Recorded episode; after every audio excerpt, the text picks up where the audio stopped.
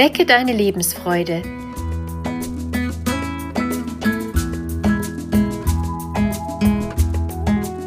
Der Coaching-Podcast von und mit Maja Günther.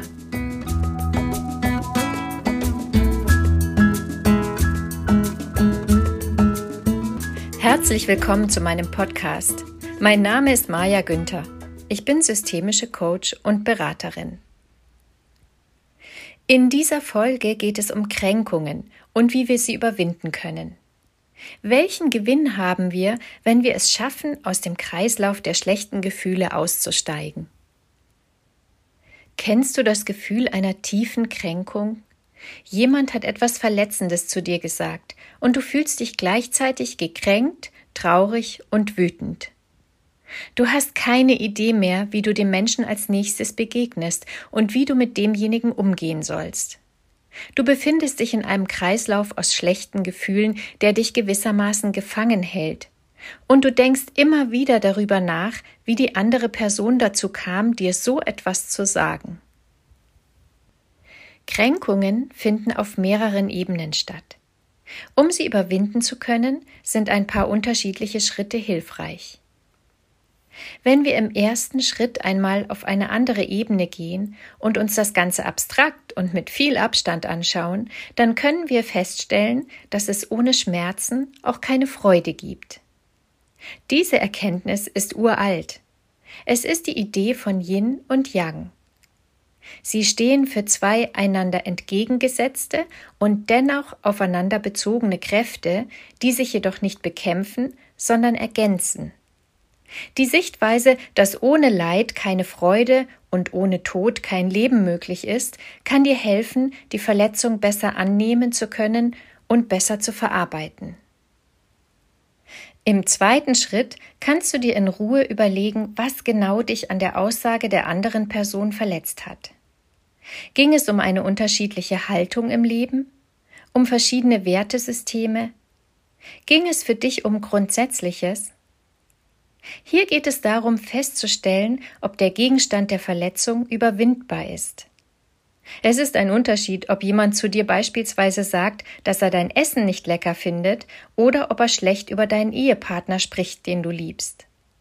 Wenn es bei der Kränkung um Wertefragen geht, dann ist es manchmal ganz gut, zu der befreundeten Person Abstand zu bekommen und im Zweifel die Beziehung eine Weile ruhen zu lassen. So hast du Zeit, dich wieder zu sammeln und in Ruhe über dein Wertesystem und das des anderen nachzudenken und eine Haltung zu der Person zu finden. Geht es jedoch um kleine Kränkungen, dann kann auch ein Gespräch erleichtern. Im dritten Schritt gilt es herauszufinden, wie viel die Kränkung mit dir und deinen unerfüllten Bedürfnissen zu tun hat. Manchmal sind wir verletzt, weil andere etwas tun, was wir uns selbst nicht erlauben. So kann es passieren, dass du dich von einer Kollegin gekränkt fühlst, weil du siehst, wie sie es sich in ihren Pausen gut gehen lässt und sie entspannt und erholt nach der Mittagspause zurückkommt. Vielleicht habt ihr beide viel Arbeit und du versuchst ihr Arbeit abzunehmen und gönnst dir selbst, wenn überhaupt, nur kurze Pausen. Du bist müde, und überarbeitet, und du weißt nicht, wie du alles schaffen sollst. Du nimmst auf jeden Rücksicht und versuchst es allen recht zu machen. In diesem Fall hat die Kränkung damit zu tun, dass sie sich etwas gönnt, was du dir nicht erlaubst.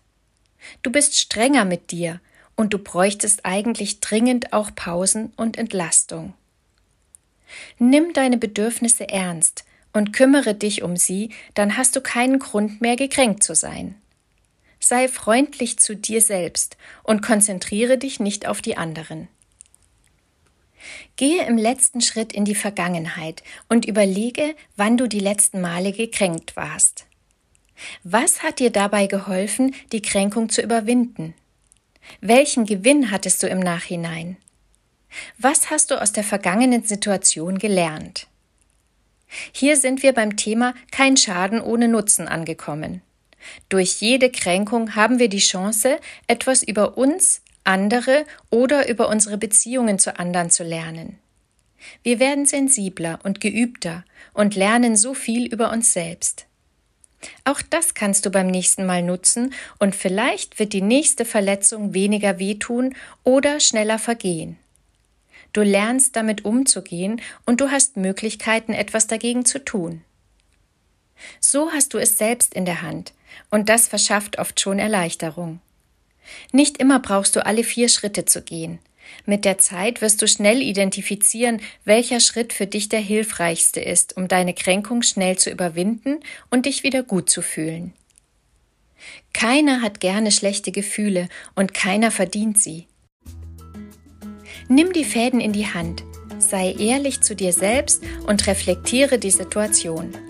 Dann kannst du gestärkt und mit guten Gefühlen aus deinem Tief wieder auftauchen. Ich wünsche dir alles erdenklich Gute dabei. Deine Maja Günther